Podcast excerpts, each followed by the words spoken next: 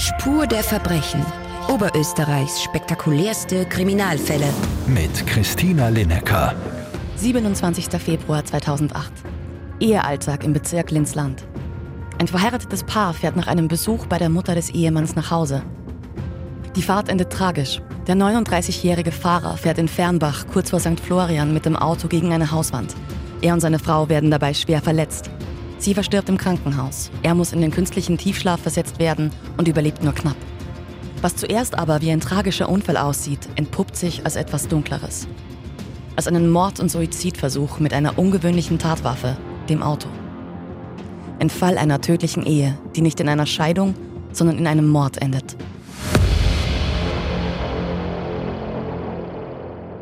Hallo und willkommen zu einer neuen Folge des Live-Radio True Crime Podcast Spur der Verbrechen.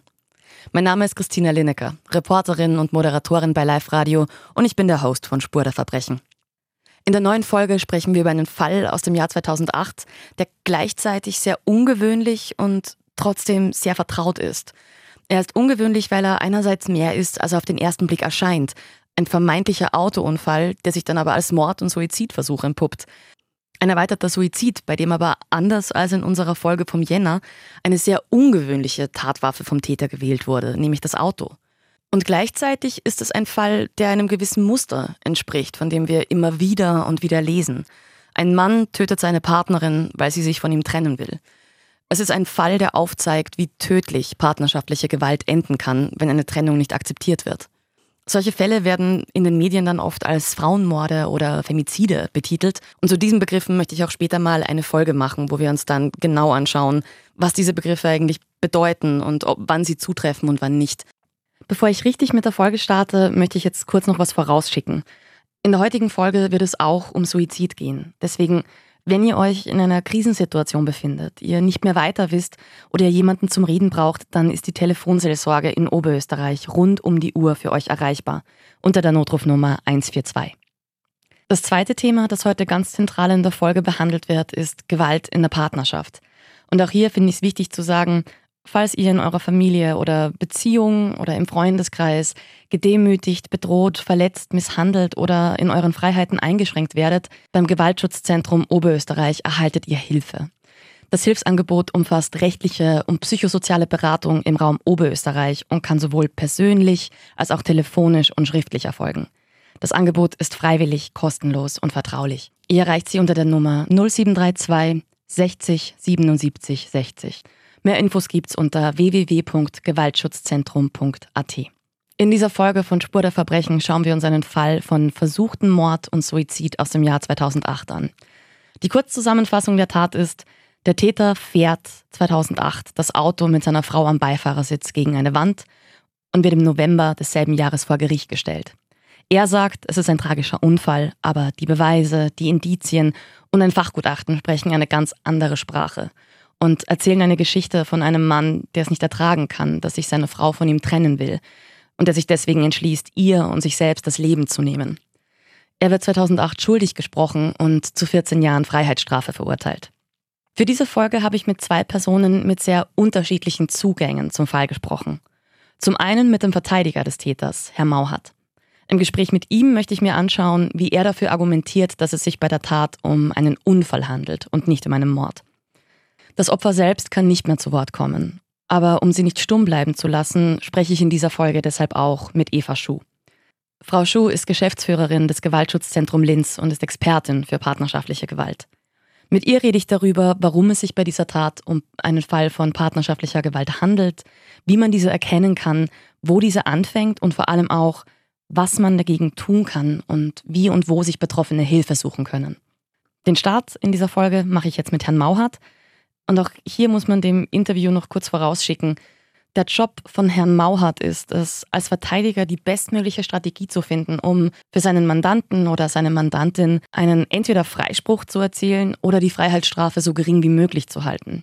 Das bedeutet in diesem Fall konkret, dass er dafür argumentiert, dass es sich bei der Beziehung von seinem Mandanten einfach um eine unglückliche Ehe gehandelt hat und nicht um eine gewalttätige Beziehung, da er die Geschworenen davon überzeugen will, dass es ein Unfall war und nicht der bewusste Mordversuch seines Mandanten, der damit auf eine Art und Weise verhindert, dass sich seine Frau von ihm trennen kann. Die Argumentationslinien, die Herr Mauhardt vertritt, können deshalb für Betroffene von Gewalt besonders schwer zu hören sein, weil sie tendenziell verharmlosend sind oder manchmal auch direkt in eine Form von Victim Blaming gehen, also eine Art der Täter-Opfer-Umkehr, bei dem dem Opfer direkt oder indirekt die Schuld zugewiesen wird. Ich habe diese Parts aber trotzdem im Podcast gelassen, weil ich es wichtig finde zu schauen, wie argumentiert die, die Seite und vor allem auch, um besser verstehen zu können, welche Annahmen in diesen Argumentationen mitschwingen.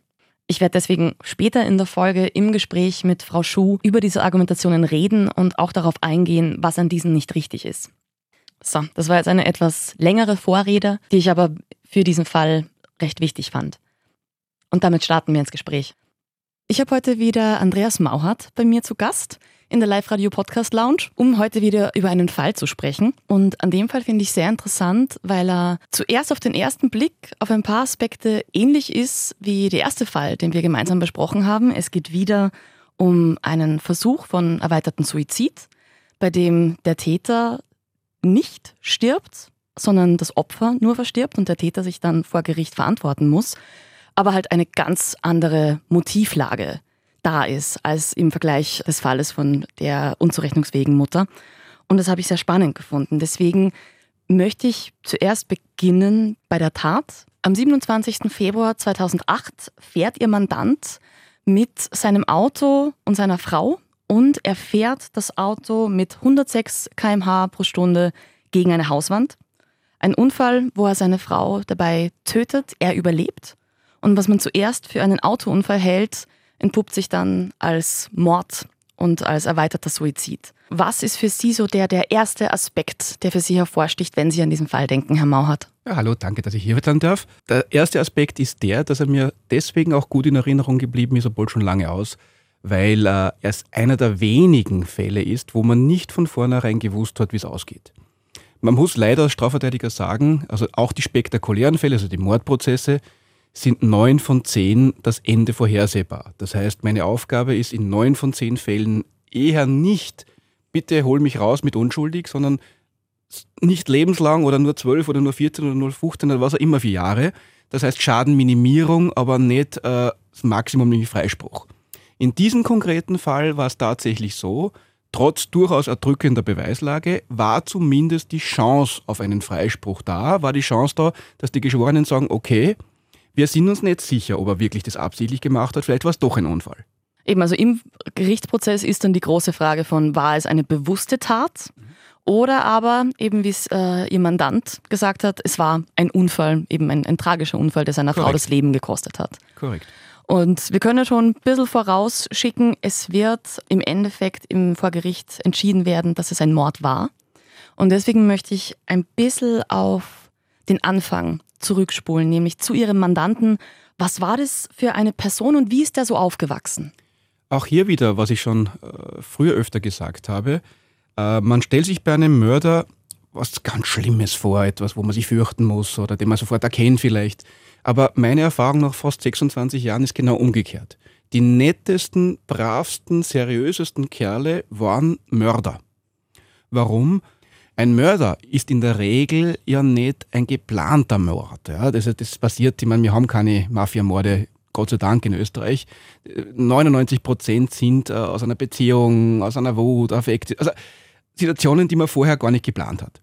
Und aus dem Grund äh, sind Mörder oft sehr ruhige, absolut brave, gut situierte, im Verdienen stehende, gebildete Menschen, die halt das Pech haben, in der falschen Situation am falschen Fuß getroffen zu werden und vielleicht auch noch eine Tatwaffe in der Hand zu haben. Okay, also das ist halt schon eine beschönigte Version von äh, Mördern und Mörderinnen, weil man stolpert ja nicht einfach so in einen Mord rein, auch wenn man zur falschen Zeit am, am falschen Ort ist, ist es ja trotzdem dann die bewusste Entscheidung und eine, eine Tötungsabsicht, die dann ausgeführt wird. Wo man froh sein kann, dass das beim Durchschnittsbürger und Bürgerin nicht der Fall ist, weil sonst hätten wir eine, eine wesentlich höhere Mordrate in Österreich. Aber um zum Punkt Durchschnitt zurückzukommen, wie war Ihr Mandant da so? Also so von ja, Aufwachsen und so weiter.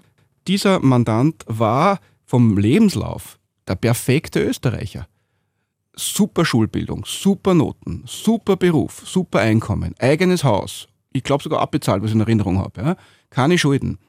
Also alles pipi fein und das Gegenteil von dem, was man erwarten würde, auch optisch. Ein völlig unscheinbarer Teddybär, sage ich einmal. Jetzt, er wird wahrscheinlich jetzt nicht äh, der Womanizer äh, des Jahres werden. Äh, das weiß er aber auch, also ist nicht gemein formuliert. Äh, hat sich auch ein bisschen schwer dann mit äh, Frauen kennenlernen und deswegen auch diese große Liebe. Jetzt hat er eine gehabt, die ihn geheiratet hat, nämlich sehr, sehr schnell geheiratet hat damals aber völlig unauffällig. Also sie würden auf der Straße entweder vorbeigehen und wenn der bei ihnen klingelt, machen sie ihm auf und sagen, komm rein, passt. Also wirklich ein absoluter Durchschnittsmensch. Also eben, er wächst im Bezirk Linzland auf, in einer kleinen Gemeinde, normale Schullaufbahn, eben gute Noten, er macht die Hauptschule, dann das Poli, Ausbildung, arbeitet. Alles sozusagen sehr ja, guter Durchschnitt und auch aus sozusagen, also null finanzielle Schwierigkeiten irgendwo. Aber was sich sozusagen ein bisschen abzeichnet, ist mit den Frauen, mit so seinem, seinem Liebesleben, das fällt ihm nicht so leicht. Ja, aber das kann man natürlich keinem vorwerfen. Er war halt nicht der Typ, der in die Disco geht und am Abend mit, jeden Abend oder jeden Freitag, jeden Samstag mit einem anderen heimgeht. Das war sicher nicht er. Er war der Introvertierte, er war der Brave, er war der Nerd, unter Anführungszeichen, so wie man es vorstellt. Und äh, wenn er wen dann kennengelernt und äh, es auf gegenseitig beruht hat, dann war er halt glücklich und hat versucht, es festzuhalten. Festhalten ist in dem Fall ja wirklich ein recht verhängnisvolles Stichwort, auf das wir noch später kommen werden.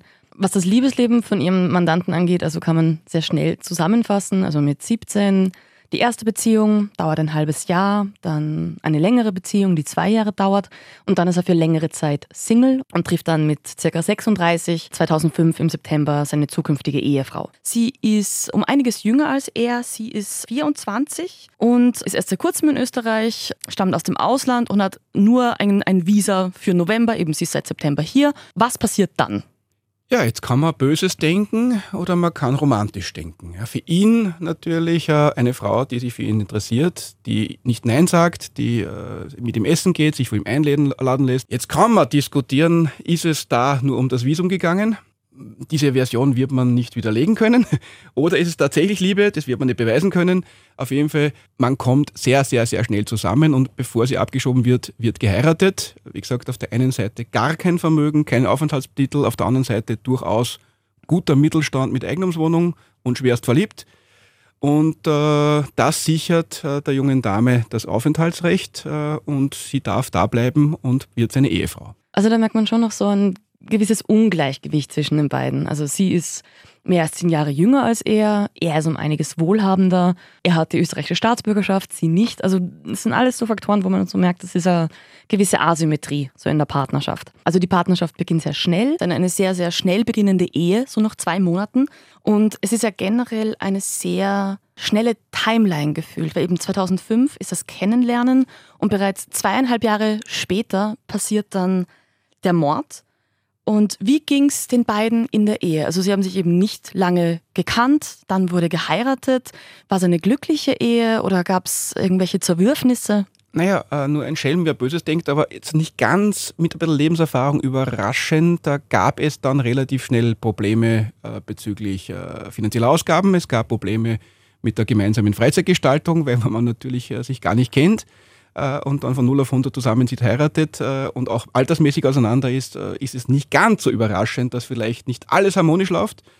Äh, und äh, sie hat dann doch relativ schnell klar gemacht, dass sie eigentlich nicht mehr will oder so nicht mehr weiter will. Und er wollte durchaus die Ehe fortsetzen. Also war der Konflikt sozusagen, sie hätte sich gern getrennt und er wollte sozusagen an der Beziehung festhalten.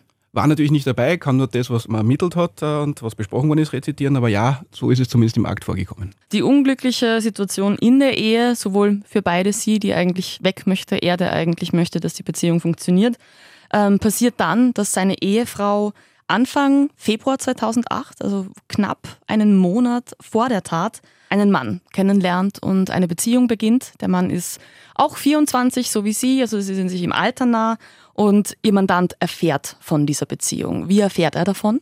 Na, natürlich der Albtraum für jeden verliebten Ehemann. Äh, wie gesagt, jetzt rührt man doch jahrelang zurück und man kann sich heute schwer vorstellen, wenn jeder Handy und Smartphone hat. Das hat es damals noch nicht gegeben. Da hatte man noch Computer und E-Mail am Computer. Und er findet am Computer äh, eben Fotos von ihr und von ihm was er verständlicherweise natürlich nicht so witzig gefunden hat. Und ich kann mir gut auch vorstellen, vor allem so ein guter Lautsch, der völlig verliebt ist und sieht auf einmal seine Frau äh, mit einem anderen Mann, dass das natürlich ein Stich ins Herz war, das kann ich nachvollziehen. Und dass er da nicht happy war, kann ich auch nachvollziehen.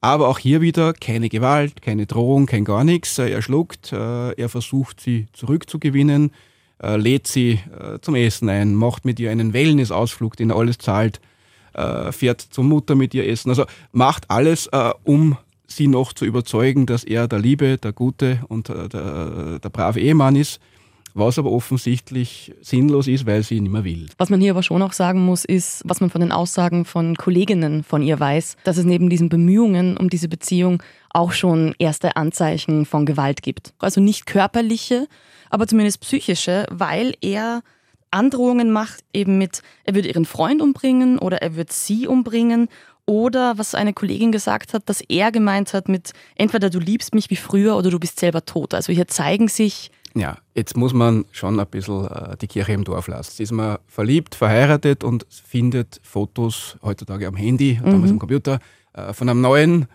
äh, dass man da nicht sagt, ich liebe dich und mal bist du Schatzi, das ist super toll und darf ich mitmachen äh, und lade ihn ein. Äh, das ist schon klar. Natürlich. Also ich glaube, dass das alles im Rahmen des Menschlichen ist und wenn man sich selber versucht hineinzuversetzen und schon mal schwer verliebt war und der Partner bedrückt einen, nämlich offensichtlich und zeigt ihm die kalte Schulter, dass dann dieses Wechselbad von äh, Liebe zeigen, Hass zeigen und Liebe und Hass sind zwei direkt nebeneinander liegende Gefühle, die sich teilweise überschneiden und von einem Extrem in Blitzesschnelle und Eile ins andere Extrem huschen können.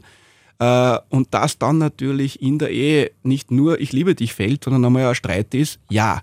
Und vor allem diese Aussagen, die wir im Akt haben, sind natürlich sehr subjektiv, weil das ist ja nur das, was sie erzählt hat. Äh, Wie es wirklich war daheim, das wissen wir nicht. Sie hat nur gesagt, dass sie fürchtet sich, weil er ist halt äh, ein ganz gemeiner, verbal gesehen, aber nur mal, sie ist die mit einem neuen Freund, äh, die ihn bedrückt äh, und äh, erzählt es ihren Freundinnen. Also, dass das vielleicht nicht ganz objektiv war, ist auch lebensnah. Schon, aber auch rein objektiv betrachtet ist es ja nicht normal, dem Partner oder der Partnerin derartig zu drohen. Natürlich, niemand ist glücklich, wenn er oder sie betrogen wird. Und auch wenn man jetzt von mir aus davon ausgehen will, dass man im Gespräch mit Freundinnen vielleicht ein bisschen übertreibt, dann ist ja zwischen er ist grantig und ein bisschen ungut zu mir, weil ich mich trennen will und er sagt, wenn ich mich trennen will, dann bringt er mich um. Also das ist ja doch ein gewaltiger Unterschied. Und das ist ja auch nichts, was man dann einfach mal so behauptet. Also hier gehen Opfer- und Täterperspektive scharf auseinander. In so Fällen immer der Fall, dass sich eben diese zwei Perspektiven treffen. Er, der wahrscheinlich seine verbalen Ausschreitungen nicht so wahrnimmt, weil eben er in seinem Kopf ist es ein Kämpfen für die Beziehung und sie aber auf der anderen Seite die diese Drohungen als bedrohlich wahrnimmt und das dann auch ihren Kolleginnen weitergibt, weil sie kann ja vor Gericht nicht aussagen, aber man hat ja dann vor Gericht die Aussagen ihrer Kolleginnen, wie man dann rekonstruiert, wie war die Beziehung in den Tagen vor der Tat oder in den, in den Wochen vor der Tat eigentlich. Korrekt, und das macht als Verteidiger natürlich verdammt schwer, weil, ja. äh, na Nona, was wird die Freundin aussagen? Äh, jetzt ist, hat der Ehemann ihre Freundin ermordet, laut Staatsanwalt dass die dann nicht sagt, ja, der war ja ganz ein toller und super. Da hast du nicht viele Möglichkeiten als Verteidiger, da kannst du nur daneben sitzen und zuhören. Weil eben, also sie erzählt ihren Kolleginnen eben, dass sie Angst vor ihrem Ehemann hat, dass sie sich auch zum Beispiel das Wasserglas anschaut, wenn sie es von ihrem Mann bekommt, ob er ihr irgendwas ins Getränk tut. Also sie hat zu diesem Zeitpunkt wirklich Angst vor ihrem Mann, zumindest wie sie es ihren Freundinnen erzählt. Und es ist ja wirklich eine sehr ein schneller Zeitraffer, weil eben Anfang Februar beginnt diese Beziehung und Ende Februar ist sie dann tot. Und hat ihr Mandant gesagt, warum er die Scheidung nicht wollte? Weil also es ist verständlich, dass er sehr verletzt ist, dadurch, dass sie sich äh, einen neuen Partner sucht und sehr offensichtlich diese Ehe verlassen will. Hat er sich dazu geäußert? Ja, schon, äh, ganz klar, weil er sagt, er liebt sie, sie er hat sie geheiratet und äh, er will auch bis zum Tod quasi, wie es in, in, der Kirche geschworen worden ist, äh, bis das der Tod uns scheidet. Er hat das vielleicht ein bisschen wörtlich genommen. Äh, aber äh, grundsätzlich hätte er das verziehen, er wollte einfach nur, dass er wieder zurückkommt. Mhm, und es ist mhm. jetzt nicht so, also in beide Richtungen gibt genauso Frauen, die so reagieren. Das heißt, es ist jetzt nicht was ganz Ungewöhnliches, behaupte ich mal. Vor allem, wenn eine Beziehung so ungleichgewichtig vielleicht von Emotionslage ist wie diese. Jetzt nähern wir uns eh schon der Tat. Und was ich schon etwas gruselig gefunden habe, es gab die, die Aussage einer Kollegin, die davon erzählt hat, dass seine Frau Ihnen erzählt hat, dass wenn sie mal nicht in die Arbeit kommt, wenn sie in die Arbeit kommen sollte, dann hat ihr Mann sie getötet, weil es eben diese Drohung von seiner Seite schon gab. Ja, ich glaube, die Wahrheit wird in der Mitte liegen. Wenn das so ernst gewesen wäre, äh, sie war zu diesem Zeitpunkt, hatte sie eine Aufenthaltsbewilligung, sie hatte einen eigenen Job, sie hatte eigenes Geld, er hat sie finanziell völlig verwöhnt. Hätte sie sich so gefürchtet, wäre es ihr freigestanden, jederzeit anders hinzugehen, gerade in Österreich. Auch damals gab es die Frauenhäuser, es gibt die Polizei. Also es hätte tausend Möglichkeiten gegeben, wenn sie es so ernst genommen hätte und es so schlimm gewesen wäre, behaupte ich einmal, hätte man anders reagieren können. Dass ich mit der besten Freundin sudert und nochmal, man muss ja ein bisschen sagen, was erzählt man selber dem besten Freund der besten Freundin? Dass man da natürlich sich auskotzt und das eine oder andere vielleicht ein bisschen übertreibt und ein bisschen Aufmerksamkeit sucht. Also das würde ich nicht überbewerten, aber war natürlich für uns äh, im übertragenen Sinn der Genickschuss jetzt aus Verteidigersicht. Äh, aber ob es jetzt wirklich so dramatisch war, ich war nicht dabei, aber ich zweifle dran. An dieser Stelle unterbreche ich jetzt kurz, selber so als Christina, die diesen Podcast gerade schneidet. Das Argument, wenn es so schlimm war, dann wäre sie ja gegangen oder sie hätte ja gehen können. Das sind beides Beispiele, wo versucht wird, äh, die Schuld vom Täter oder der Täterin zu schmälern und die Gewalt damit zu verkleinern. Ich werde nachher in der Folge mit Frau Schuh, der Geschäftsführerin vom Gewaltschutzzentrum Linz, genau über solche Ansätze sprechen. Gewalt in der Partnerschaft ist ein Problem, das alle Gesellschaftsschichten betrifft und das aber oft im Verborgenen bleibt, eben weil wir Gewalt nur dann oder oft nur dann als solche erkennen, wenn es um körperliche Gewalt geht. Und nur weil jemand eine gewalttätige Beziehung nicht verlässt, dann heißt das nicht, dass die Gewalt nicht so schlimm ist. Genau, war ein kurzer Einschub, den ich an dieser Stelle äh, doch sehr wichtig fand. Aber jetzt zurück zum Interview. Und dann kommen wir an am 27. Februar 2008. Da besuchen sie zuerst noch zu zweit die Mutter äh, von ihrem Mandanten und dann passiert die Tat bei einer Autofahrt. Können Sie den, den Tatvorgang schildern? Naja, ich kann jetzt mal, mein Mandant hat mir gesagt und äh, hat sich auch von dieser Version nie abbringen lassen bis zu Ende dass es ein Unfall war. Wie er halt sehr oft vorkommt. Es ist eine Landstraße, es ist natürlich, glaube ich, eine 50er oder 70er Beschränkung dort. 50er. Und er fährt halt 100. Aber auch hier, ich meine, wenn jeder äh, Tötungsabsicht hat, nur weil er 100 fährt in der 50er-Zone, nur dazu, nochmal, jetzt haben wir da auf einer langen Geraden, ohne irgendwelche Gefahrenmomente. Also ich glaube, dass das dort öfter vorkommen wird, dass wer schneller fährt. Äh, ja, und jetzt gehen die Varianten auseinander. Mein Mandant sagt, äh, plötzlich das Auto verrissen, konnte nicht mehr anders äh, und bin da Wolle in die Mauer gefahren. Der Sachverständige sagt, nein, nein, Blödsinn, keine Bremsspuren, kein Auslenken, das war ein gezieltes Ansteuern der Mauer. Und wieder, das System funktioniert so, die Staatsanwaltschaft gibt einen Auftrag zu einer Gutachtenserstellung. Also eben die Situation ist, also wir nehmen jetzt mal die, die Intention heraus, mhm. äh, Ihr Mandant fährt mit 106 Kilometer pro Stunde eben im 50er-Bereich. Mhm und fährt rechts von der Straße ab, mitten in eine Hausmauer von einem Hof hinein. Und sowohl er als auch seine Ehefrau werden schwer verletzt, mhm. werden beide ins Krankenhaus eingeliefert. Sie verstirbt am nächsten Tag. Er ist schwer verletzt, aber kann die, die, den Vorgang, äh, den Unfall überleben. Und dann sind wir sozusagen wieder im Prozess, wo Sie dazukommen, Herr Mauhart. Wie sind Sie zu diesem Fall gekommen? In dem Fall war es eher ungewöhnlich, weil äh, mein Mandant einen Verteidiger, also einen Anwalt hatte, der aber äh, nicht auf Strafrecht spezialisiert war und gesagt hat, äh, das ist ihm zu heiß auf Deutsch gesagt, also er will da wen hinzuziehen, der äh, sich auf das spezialisiert hat und so haben wir das gemeinsam gemacht. Äh, weil die kannten sich, also die waren war Vertrauensverhältnis und hat mich in, also unter Anführungszeichen als Experten hinzugezogen und habe dann die Verteidigung übernommen. Mhm, also praktisch so, es gab einen Anwalt im Bereich des Mandanten, der ihm vertraut hat und der hat sie dann sozusagen an, genau. hat sie so vermittelt. Genau. Und jetzt sind wir im Prozess. Ihr Mandant war nicht geständig. Korrekt. Genau. Und das ist eben das Besondere. Es war, die Beweislage war durchaus erdrückend, aber es hat Chancen gegeben, dass man das auch gewinnen könnte. Schwierig, aber möglich. Denn, äh, wie Sie sagen, die Fakten 106 in der 50er direkt gegen eine Mauer, wenn man es nur so sieht, eh klar. Aber objektiv gesehen 50 km/h Beschränkung, Land, lange Gerade und eine Mauer direkt neben der Straße. Also wir reden da nicht von, ich fahre da kilometerweit durch den Acker, sondern wirklich ein Zucker, das in ein paar Zentimeter verreißen nach rechts mit dem Lenkrad und man biegt in der Mauer drinnen. Und da war jetzt zu klären, hat er diesen Verreißer absichtlich gemacht oder war es ein Unfall? Und das ist eine Sache, die nur in seinem Kopf stattgefunden hat und das macht es natürlich für die Geschworenen, für den Richter schwierig. Und da bedient man sich eben äh, Hilfsmittel, wie zum Beispiel Gutachter, Zeugenaussagen und versucht aus dem Mosaikstein nachzukonstruieren, was er gedacht hat. Und das hat das Gericht getan. Genau, eben, es wurde ein Kfz, Kfz-Sachverständiger? Genau, ein Kfz-Sachverständiger hinzugezogen, der sich eben den Bremsweg angeschaut hat und zu dem Schluss gekommen ist, dass es auf ein absichtliches Hinsteuern auf diese Mauer hindeutet. Genau, wobei weniger der Bremsweg das Problem war. Also es hat keinen Bremsweg gegeben, wenn nicht gebremst wurde. Was aber per se noch nichts heißen mag. Aber er hat sich eigentlich darauf auf, aufgehängt, dass er gesagt hat, ein normaler Autolenker würde instinktiv durch den Überlebenstrieb von einer Gefahrenquelle weglenken. Und dieses letzte Wegschlenkern hat dem Sachverständigen gefehlt. Wobei man natürlich sagen muss, es kann genauso gut sein, der hat sich geschreckt und war starr, weil wie oft Pferden fahren Leute gegen ein Reh, ohne auch nur mit der Wimper zu zucken, da gibt es keine Bremsung, kein Weglenken, sondern die nehmen das Reh frontal mit, weil sie sich schrecken und im Schreck eben nicht weglenken, sondern genau draufbleiben.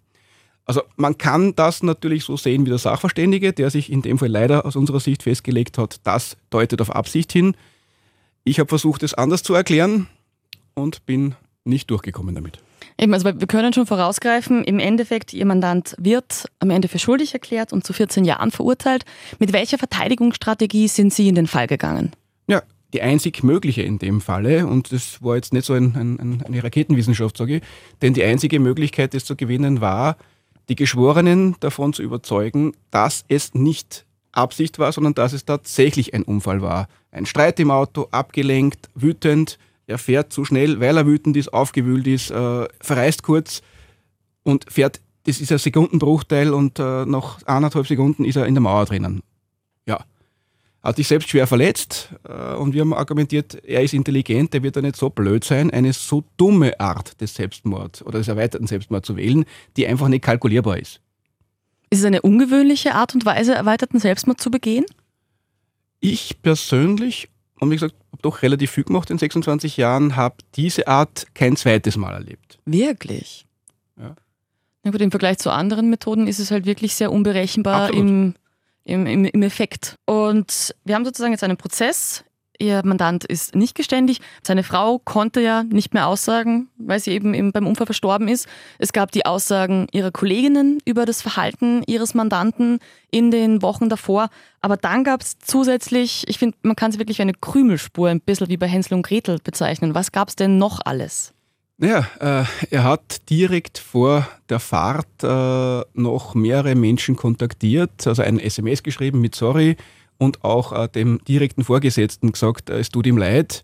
Ja, das hat man natürlich durchaus so interpretieren können äh, als Verabschiedung und vor allem, dass äh, bei der Hausdurchsuchung dann, die man gemacht hat, weil er war schwer verletzt im Krankenhaus, konnte nichts mehr wegräumen, dass beim Betreten der Wohnung die Polizei dann auf sehr exponierter Stelle, nämlich am Küchentisch, ein fix fertiges Kuvert gefunden hat mit allen für die Verlassenschaft äh, oder die Abhandlung äh, nach dem Tod notwendigen Dokumente und auch die allfälligen Kosten für ein Begräbnis. Also das war natürlich jetzt auch nicht hilfreich aus Sicht der Verteidigung. Also wirklich als, als die bürokratische Version von, ich habe alles für mein Ableben vorbereitet, für meine Angehörigen rausgelegt. So hätte man es interpretieren können. Genau. Und so haben es die Geschworenen auch interpretiert. Ja. Weil eben, also es gab auch zum Beispiel, dass er eben, er hat die Schulden von seiner Frau noch getilgt und eben so die, die extrem akribisch, welche Dokumente er alle zurechtgelegt hat, eben so in einem DIN A4-Kuvert, so wirklich fein säuberlich. Hat er erzählt, ob er sich an die Tat erinnern kann? Er hat bis zuletzt immer gesagt, äh, aufgrund natürlich dieser vehementen Verletzung, äh, wie gesagt, schwerste Beinverletzungen, auch Gehirnerschütterung, also war wirklich schwer verletzt, äh, gesagt, er kann sich an den eigentlichen Vorfall nicht erinnern, aber er weiß hundertprozentig, er wollte weder sich noch sie umbringen. Mhm. Und auch hier wurde, glaube ich, ein Gutachter dazugezogen. Genau, der uns auch nicht wirklich geholfen hat, äh, der natürlich, also natürlich, der gesagt hat, äh, genau das, was die Staatsanwaltschaft dann letztendlich auch angeklagt hat, dass das unrealistisch oder nicht nach, medizinisch nicht nachvollziehbar ist und dass das eher eine Schutzbehauptung ist und dass man sich eigentlich mit diesen Verletzungen sehr wohl daran erinnern müsste oder zumindest eine durchgehende Erinnerungslücke oder durchgehende Erinnerungen, aber nicht so wie da, das kann ich mich erinnern, das kann ich mich nicht erinnern, Da hat er gesagt, das äh, ist nicht glaubhaft und das war natürlich dann unser Ende. Genau, also er konnte sich ja auch an den restlichen Tag davor erinnern, was alles ja, passiert ist. Genau. Und was auch noch, glaube ich, ein, ein, Faktor war, er hat sich ja extra an dem Tag noch mit, eben mit seiner Frau, mit seiner Mutter getroffen, was ja auch ein bisschen in dieses Muster passt von sich überall ein bisschen verabschieden. Ja, ja, jetzt kann man natürlich aus Verteidigersicht sagen, wenn man sich ein gelbes Auto kauft, sieht man plötzlich lauter gelbe Autos. Und wenn man mit der Intention natürlich das sieht, dann kann man all diese Puzzlesteine absolut zu einem sehr stimmigen Bild zusammenbauen. Man kann aber auch sagen, das war Zufall. Er war akribisch, er war ein Nerd, er war sorgsam und er hat es halt so vorbereitet gehabt. Und warum nicht? Ja? Äh, und das Sorry und tut mir leid hätte sich auch, hat er auch erklärt, auf äh, berufliche andere Dinge beziehen können. Das heißt, es war halt einfach, man kann es so sehen oder so sehen. Und rein theoretisch im Zweifelsgrundsatz, also in dubio boreo, im Zweifel den Angeklagten, hätte man das natürlich auch zu seinen Gunsten sagen können. Ich glaube das, was er sagt. Zwei Geschworene haben sich ja auch von dieser Unsicherheit in den Fakten überzeugen lassen. Genau, also die Ehrenrettung meinerseits. Also wir haben zumindest mit 6-2 verloren. Also zwei Geschworene haben äh, unsere Version äh, geglaubt äh, und äh, zwei mehr und wir hätten gewonnen. Also es war nicht so weit weg. Ja, eben, also das ist gar nicht so knapp, wie man sich, also weil ich muss zugeben, man, man sieht diese alle, die, die Liste der Dinge, die eben er gesagt hat, die, die ähm, eben er hinterlassen hat, die Kommentare der Kolleginnen, ist schon ein, ein sehr großes Bündel, was da zusammenkommt. Wie war der Prozess so für Sie? Anstrengend. Es gibt Prozesse, die plätschern dahin und es gibt Prozesse, die aus permanenten und Anführungszeichen Kampf bestehen. Das heißt, wo du als Verteidiger tatsächlich am Abend heimkommst und das klingt jetzt blöd, aber das ist so, durchgeschwitzt bist. Also so ein Nordprozess, wenn es wirklich ans Streiten geht und du da zehn Stunden drinnen sitzt mit dem Talar, heiß ist, die unsere Gerichtssäle sind allesamt zwar mittlerweile damals noch nicht, jetzt klimatisiert, aber ist entweder kalt oder heiß, aber selten angenehm. Und du musst konzentriert sein, du musst ständig auf Abruf äh, die Sachen äh, rauswerfen. Äh, und das ist tatsächlich körperlich anstrengend und du kannst mir nachher das Hemd ausfringen. Und das war auch ein Prozess, wo ich wirklich fix und fertig heimgefahren bin. Und natürlich auch enttäuscht, weil äh, ich gehe nicht hin und will verlieren. Also das, es gibt Prozesse, wo klar ist, ich bin nur Schadenminimierer. Da bin ich nicht großartig enttäuscht, wenn wir verlieren. Da geht es nur darum, dass wir halt weniger Strafe kriegen. Aber bei einem Prozess, wo ich mit Mandanten sage, pass auf, wir versuchen es, wir pokern, wir setzen all in, äh, weil wenn ich ein Geständnis mache, kriege ich weniger Strafe. Bin ich auf Kampf, gehe ich davon aus, wenn es schief geht, wie beim Pokerspielen all in, wenn ich der andere bessere Karten hat, bin ich das Geld los. Ja? Auch hier volles Risiko. Wir haben ein volles Risiko gesetzt und letztendlich leider verloren. Und das ist natürlich frustrierend. Herr Mauert, wieder danke für das Interview. Ich sage Dankeschön. Das war jetzt die Perspektive des Verteidigers und jetzt hören wir uns die Gegenperspektive an. Dafür sprechen wir mit Eva Schuh, Geschäftsführerin des Gewaltschutzzentrum Linz. Frau Schuh, wie ich Ihnen schon in der E-Mail geschrieben habe, in der Podcast-Folge geht es ja um einen Fall von versuchten Morden Suizid. Und da ging es vor Gericht eigentlich primär um die Frage, war das ein Unfall oder war das ein bewusster Mordversuch? Sprich, Deswegen war auch die Frage, war das sozusagen nur unter Anführungszeichen eine unglückliche Ehe oder war das eine gewalttätige Beziehung? Und deswegen möchte ich Sie gleich am Anfang fragen, wo fängt denn partnerschaftliche Gewalt an? Also was gehört da alles dazu? Also da, äh, das fängt an bei ständigen Demütigungen, Abwertungen, Kontrollieren von Kontakten Kosten, von Ausgaben. Also das fängt viel früher an, als man eigentlich glaubt. Also dieses Bild von wenn man an eine gewalttätige Beziehung denkt, denkt man meistens, also ich zum Beispiel, das erste Bild, was im Kopf ist, ist halt äh, ein körperlicher Gewaltakt. Nein, also es fängt viel früher an und das ist auch meistens der Beginn, dass es irgendwann zu körperlichen Übergriffen kommt. Also jetzt zum Beispiel auch schon, wenn man häufiger beleidigt wird in der Beziehung. Genau, genau. Äh, ständig hört, äh, man ist nichts wert, man kann sowieso nicht alleine überleben, man macht nie was richtig, solche Sachen. Also wirklich so, so sprachliche, verbale Gewalt, genau, so als genau. Anfang. Genau, weil das war so ein, ein Punkt, der auch vor Gericht gebracht worden ist, so äh, der Mann wäre ja nicht gewalttätig, weil er sich ja nur wieder groß unter Anführungszeichen auf verbale Drohungen verlegt hat. Und Gewaltandrohungen sind jetzt auch schon sozusagen Teil von, von Gewalt. Äh, das absolut. Das ist sogar im Strafrecht verankert. Also wenn man mit Mord oder schweren Körperverletzungen oder mit Körperverletzung droht, ist das auch ein Straftatbestand. aber alles andere ist auch schon Gewalt und uns erzählen oft die Klientinnen, dass die psychische Gewalt für sie noch viel schwerer für, äh, zu ertragen oder viel schlimmer ist als die Schläge, weil das so permanent also den ganzen Tag, sobald sie beieinander sind, äh, 24 Stunden ist und das ist, äh, ist, natürlich viel belastender. Ja, was sozusagen einfach ein Permanentzustand ja. ist. Was mich sehr beschäftigt hat, ist bei Gewaltandrohungen oder sozusagen bei, bei, sprachlicher Gewalt wird ja manchmal schnell gesagt, so, ah, okay, in Liebe und Hass liegen ja so nah beieinander. Was würden Sie dazu sagen?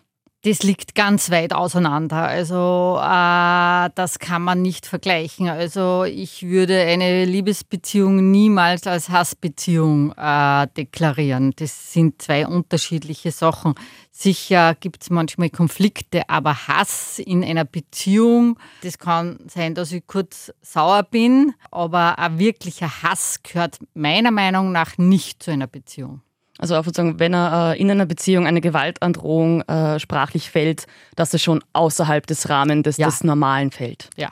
Wie beschreiben das so Personen, die, also Frauen, die sich bei Ihnen an die Beratungsstelle wenden? Wie beschreiben Sie sozusagen, wie sich diese Gewalt entwickelt? Vielfach fängt es eben nicht äh, mit körperlicher Gewalt an, sondern mit psychischer Gewalt, wobei die auch sehr schleichend stattfindet, weil am Anfang ist es so, dass sehr oft, nicht alle, aber sehr viele Gewalttäter so besonders überfürsorglich und sehr liebevoll sind, äh, sagen, sie wollen quasi die Zeit mit der Partnerin äh, verbringen und nicht mit anderen Personen da glaubt man noch, da ist ein großes Interesse daran da. Äh, aber da fängt es schon damit an, dass quasi die Freiheit eingeschränkt wird. Ja? Äh, dass sich die Partnerin eben nur mit ihm und nicht mit den Freundinnen und dergleichen ähm, treffen sollen. Äh, es geht dann weiter zu ständigen Anrufen, die als Liebesbekundungen deklariert werden, aber dann eigentlich Kontrolle sind, ja.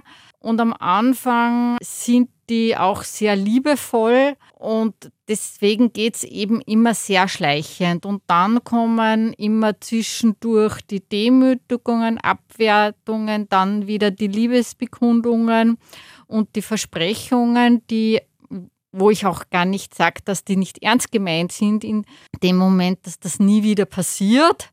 Äh, und irgendwann fängt es dann mit den ersten körperlichen Übergriffen an. Also wirklich, dass man nicht, also diese, diese überschwängliche Romantik, die man gefühlt aus so, so romantischen Komödien kennt, dass da sogar manchmal ein bisschen ein dunklerer Unterton genau, dabei ist. Genau, genau. Und die sind vielfach, weswegen auch dann Frauen Angst haben, dass ihnen nicht geglaubt wird, dass die auch sozial extrem engagiert sind, auch im Umkreis extrem höflich zuvorkommend sind also das kennen wir sehr oft, dass eben dann die Frauen sagen, mir glaubt hier niemand, weil das Bild nach außen ein ganz ein anderes ist.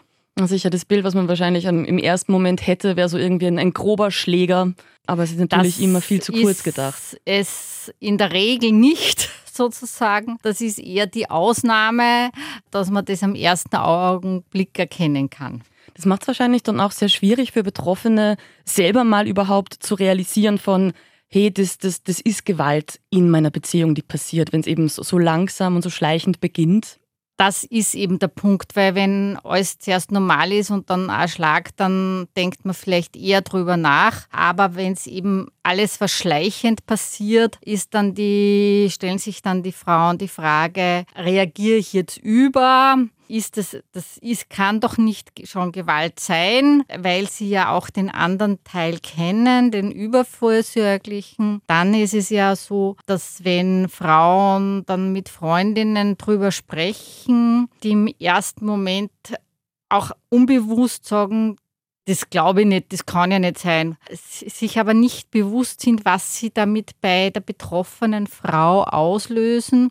Weil wenn ich als erstes als betroffene Frau höre, das kann ja nicht sein, das, kann, das glaube ich nicht, ja, das ist nur so dahingesagt, ziehen sich die Frauen dann auch zurück oder wenn die sagen, na so arg wird schon nicht sein und der macht es ja als Fürsorge oder so. Und das ist dann das Fatale, dass die Frauen dann nicht mehr darüber sprechen, vielfach und sagen, mir glaubt sowieso keiner. Und sie hören es auch sehr oft vom Gewalttäter, dir wird das eh niemand glauben. Ja, ja beziehungsweise ich stelle mir es auch wirklich schwer vor, weil eben es, es beginnt ja nicht mit den großen Eskalationen, es beginnt mit, mit, mit kleinen Überschreitungen. Dass wenn man dann der Freundin erzählt, keine Ahnung, er war im Streit irgendwie besonders ausschreitend in der Sprache, dass man vielleicht dann sogar eher denkt, ja gut, Streit gehört in jeder Beziehung dazu, dass man es dann vielleicht gar nicht so stark realisiert von, hier wird eine Grenze übertreten. Genau, genau. Also wir haben auch durchaus oft Anrufe, wo die Klientinnen was schildern und sagen, ist es Gewalt oder das ist eh ja noch keine Gewalt. Und wir sagen, nein, ganz klar, für uns ist das Gewalt. Ja? Weil wenn es so schleichend ist, ist schwierig, wo ist jetzt die Grenze?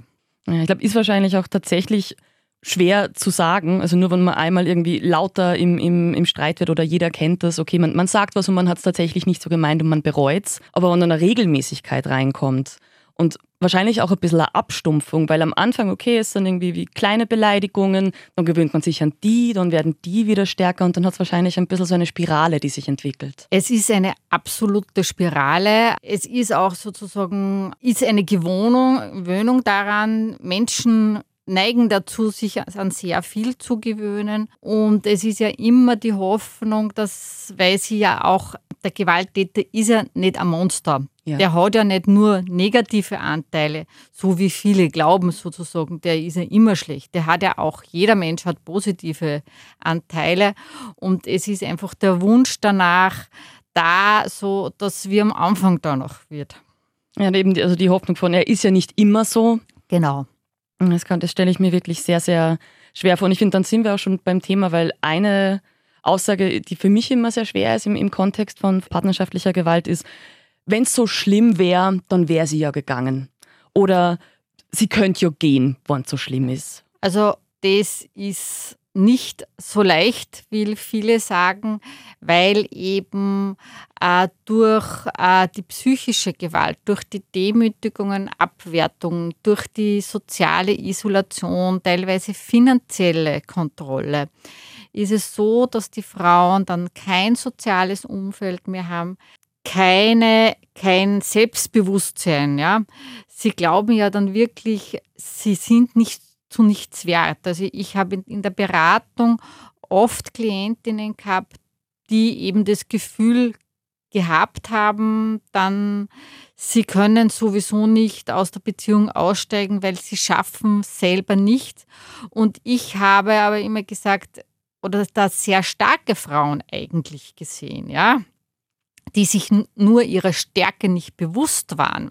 Weil sehr oft habe ich mir gedacht, wenn ich ich weiß nicht, ob ich das alles aushalten würde und nicht schon auf der Psychiatrie im Wagner Jarek äh, liegen. Aber die halten extrem viel aus, sind sich aber ihrer Stärke nicht bewusst. Und wenn ich kein Selbstvertrauen habe, kein soziales Umfeld, keine finanziellen Möglichkeiten, oft sagen äh, Klientinnen, mir ist es wurscht, wenn ich auf der Straße stehe, aber meinen Kindern kann ich das nicht zumuten.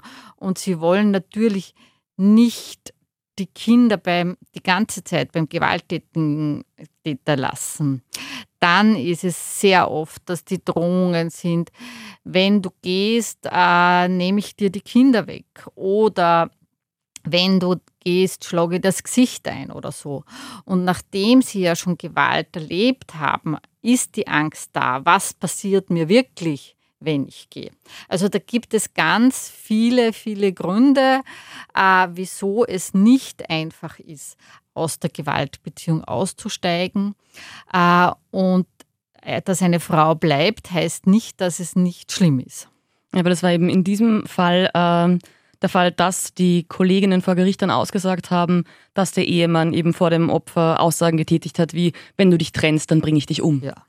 Und davor haben Angst, äh, Frauen wirklich Angst, dass ihnen dann was Schlimmes passiert, wenn wie, sowas gesagt wird. Wie gefährlich sind Trennungssituationen für Frauen in gewalttätigen Beziehungen? Ich kann nicht sagen, dass das immer massiv gefährlich ist. Ja, äh, das ist wirklich von Einzelfall zu Einzelfall sehr unterschiedlich. Wenn aber ein ganz ein hohes äh, Gefahrenpotenzial da ist und ein Risikofall es ist, wo wirklich ein Tötungsdelikt im Raum steht, dann ist die Gefahr, kann noch größer sein.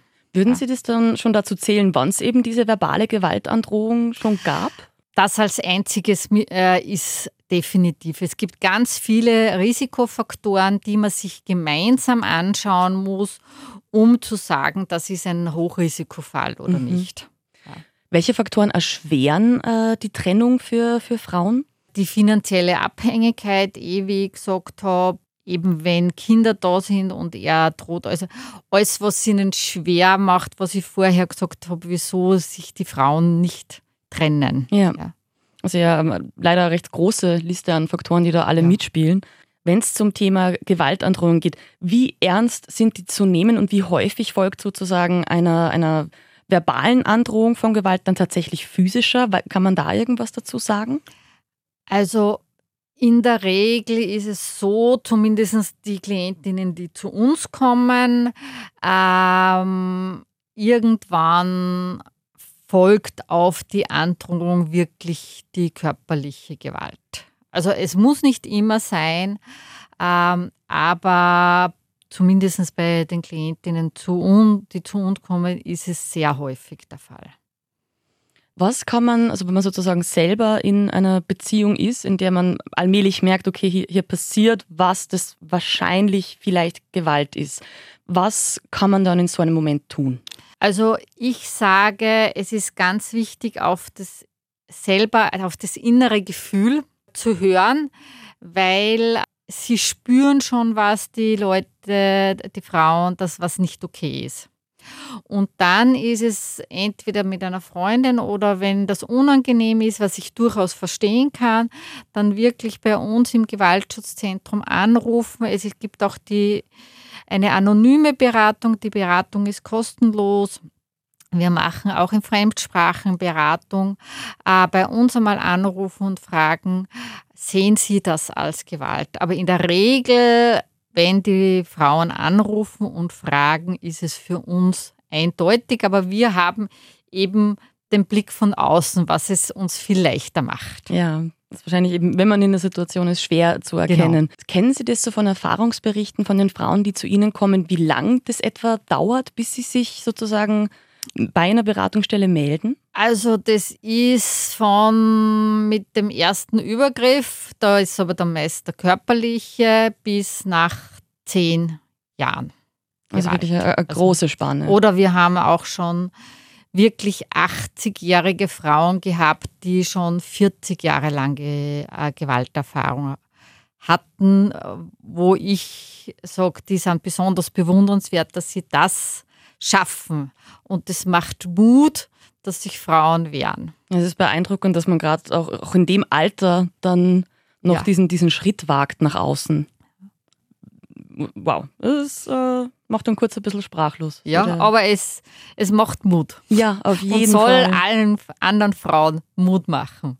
Wenn man jetzt sozusagen, man, man als Betroffene, man hat sich bei Ihnen gemeldet, man hat in Gesprächen gemerkt, okay, das ist tatsächlich äh, Gewalt in der Beziehung, das ist nicht mehr sicher für die Frau. Was passiert dann? Also das ist sehr unterschiedlich. Das hängt von der Person ab. Wir haben eine rein beratende Funktion und die Entscheidung trifft immer die Frau selber. Das ist für uns ganz wichtig. Es erfolgt auch keine Anzeige, dass wir sofort bei der Polizei anrufen. Wir besprechen mit der Klientin einmal Sicherheit. Wie sicher ist sie jetzt zu Hause?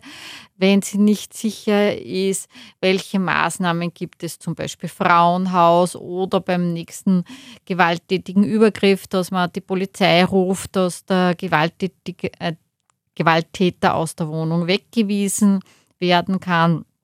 Oder ob vorübergehend einmal sie bei Freunden oder Familie unterkommt. Das ist, es gibt keinen sozusagen typischen Fall, weil wirklich sehr stark auf die Bedürfnisse und die Wünsche der Frauen eingegangen wird. Uns ist es auch ganz wichtig zu betonen, dass wenn eine Frau sagt, ja, sie will ihm noch eine Chance geben, dass sie dann jederzeit wiederkommen, weil natürlich ist der Wunsch nach einer Beziehung, nach einer funktionierenden und es ist natürlich, die Menschen haben immer Hoffnung, dass sich der Gewalttäter ändert.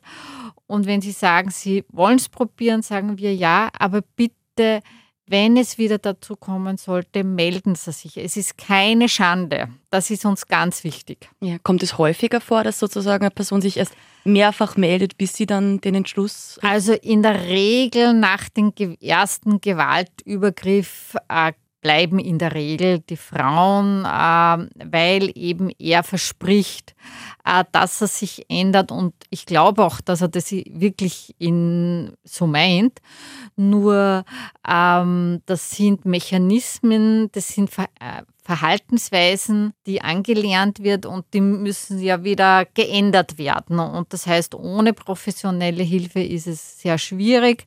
Da ist jetzt der Vorteil, dass nach einem polizeilichen Betretungs- und Annäherungsverbot die Gewalttäter verpflichtet sind, äh, sechsstündig Beratung bei der Beratungsstelle für Gewaltprävention in Anspruch zu nehmen. Ah, das ist sehr gut, weil eben also Gewalttäter oder Täterinnen sind ja nicht völlige Monstren. Ich genau. finde, wenn wir das, das so probieren darzustellen, das ist ja, das vereinfacht es und, und verkürzt so diese Dynamik. Also diese Menschen sind ja jetzt nicht irgendwie Monster aus einem Grimm-Märchen, sondern genau. nah, halt auch mit, mit Prozessen und Dynamiken, die sich so entwickelt haben. Und ich glaube, die wenigsten Menschen wollen gerne Gewalt ausüben. Genau. Außer genau. halt wahrscheinlich ja. wenige Ausnahmen. Ja.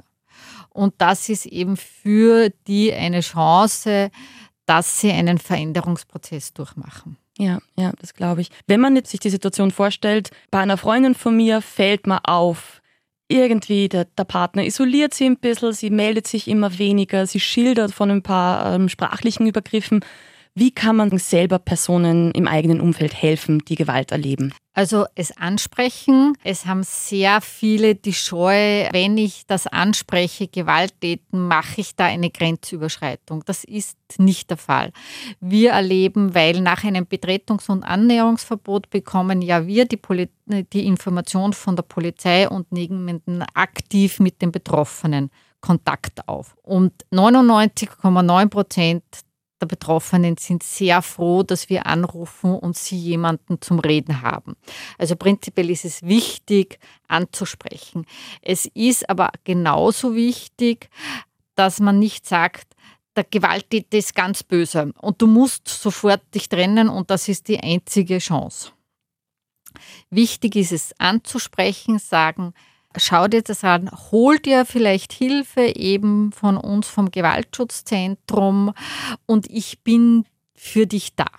Also nicht in irgendeine Richtung drängen, es ansprechen, fragen, wie es geht, schauen, dass sie Hilfe äh, holen und man muss es auch teilweise aushalten, dass es eine Zeit lang dauert, bis Schritte gesetzt werden. Ja, also nicht sagen, okay, wie, wie kannst du das aushalten, sondern beständig als, als Freundin, als Freund genau. für die Person da sein. Genau. Und eine Stütze geben sozusagen. Genau. Äh, punkto Betretungsverbot, können Sie unseren HörerInnen erklären, was genau ist es ähm, und, und wie kann man sozusagen so eins erwirken? Mhm.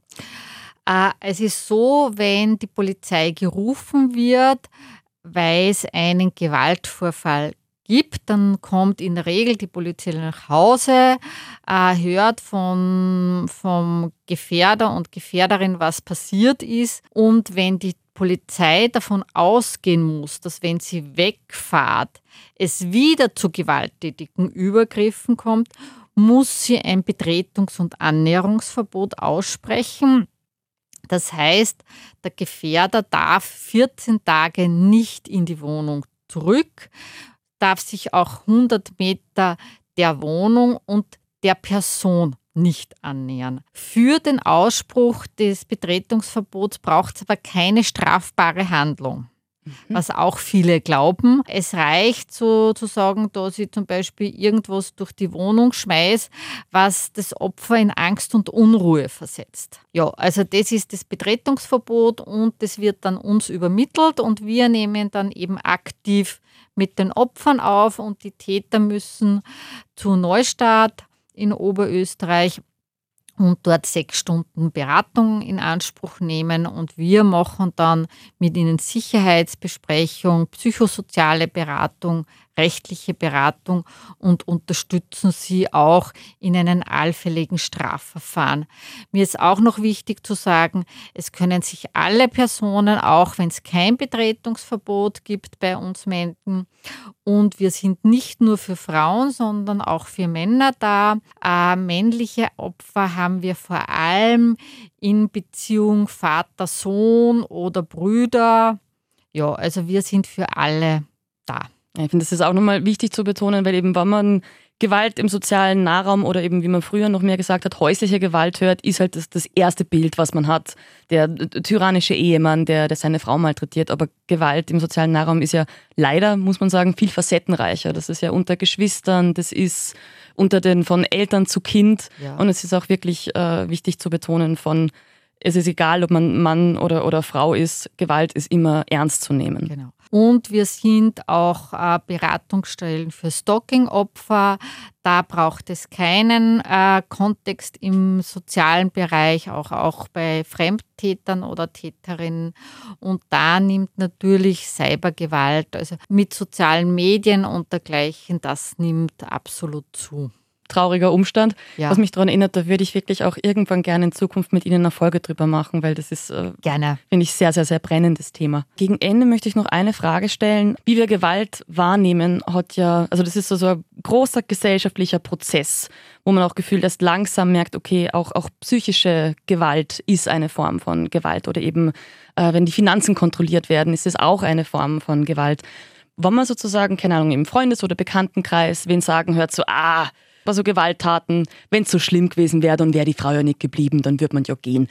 Was, wird man, was sollte man in so einem Moment zu so einer Person sagen? Also ich würde sagen, das ist absoluter Blödsinn. Das sind eben die Mythen, die es für die Betroffenen noch schwieriger machen. Und da gibt es leider sehr viele Mythen, wodurch wirklich Frauen vielfach schwer haben, den Schritt zu tun. Also mit solchen Aussagen erschwert man den Ausstieg äh, von gewaltbetroffenen Frauen. Gibt es noch irgendeinen äh, Mythos, der Ihnen da einfällt zum Thema? Eh, wie ich schon angesprochen habe, jedes Opfer muss weinerlich sein und sozusagen, wenn die nicht total fertig ist und psychisch am Ende, dann kann man ihr auch nicht glauben. Bei sexuellen Übergriffen sozusagen ein Vergewaltigungsopfer, das den Verlauf ganz normal ohne Emotionen schildert. Das kann nicht sein, wobei das eher die Regel ist, weil die Betroffenen traumatisiert sind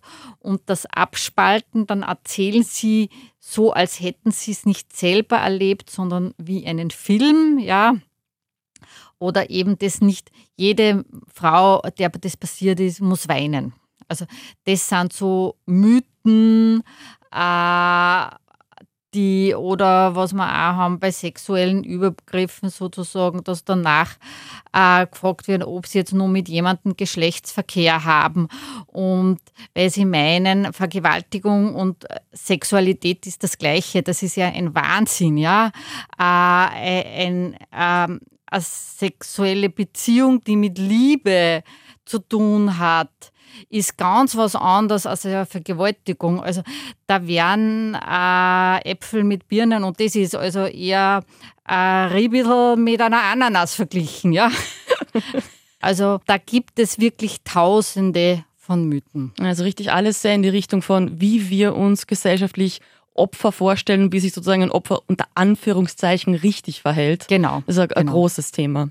Jetzt finde ich, sind wir zu einem äh, guten Ende gekommen, sehr gut von Ihnen informiert worden. Deswegen, Frau Schuh, ich danke Ihnen für Ihre Expertise und vor allem für die Arbeit vom Gewaltschutzzentrum. Vielen Dank. Danke für die Einladung. So, jetzt sind wir am Ende dieser Folge von Spur der Verbrechen. Ich hoffe, dass ihr vielleicht irgendwas über Gewalt in der Partnerschaft gelernt habt, was ihr vorher noch nicht gewusst habt.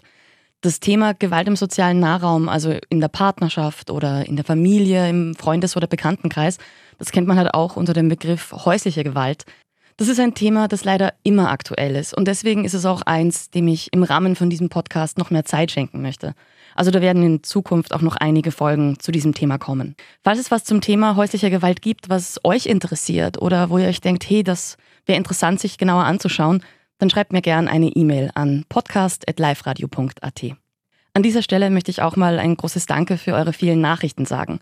Euer Feedback, sowohl das Positive als auch das Negative, ist mir sehr wichtig. Und ich kriege auch wirklich sehr interessante Anregungen von euch. Zum Beispiel hat mir die Leonie geschrieben, dass sie sich voll dafür interessieren wird, wie so der Arbeitsalltag von einem Gerichtsmediziner oder einer Gerichtsmedizinerin aussieht. Und das habe ich mir jetzt schon ganz dick auf meine Liste für künftige Folgen geschrieben. Danke fürs Zuhören. Wir hören uns bei der nächsten Folge von Spur der Verbrechen. Die kommt am 7. April. Spur der Verbrechen. Oberösterreichs spektakulärste Kriminalfälle. Jeden ersten Sonntag des Monats neu.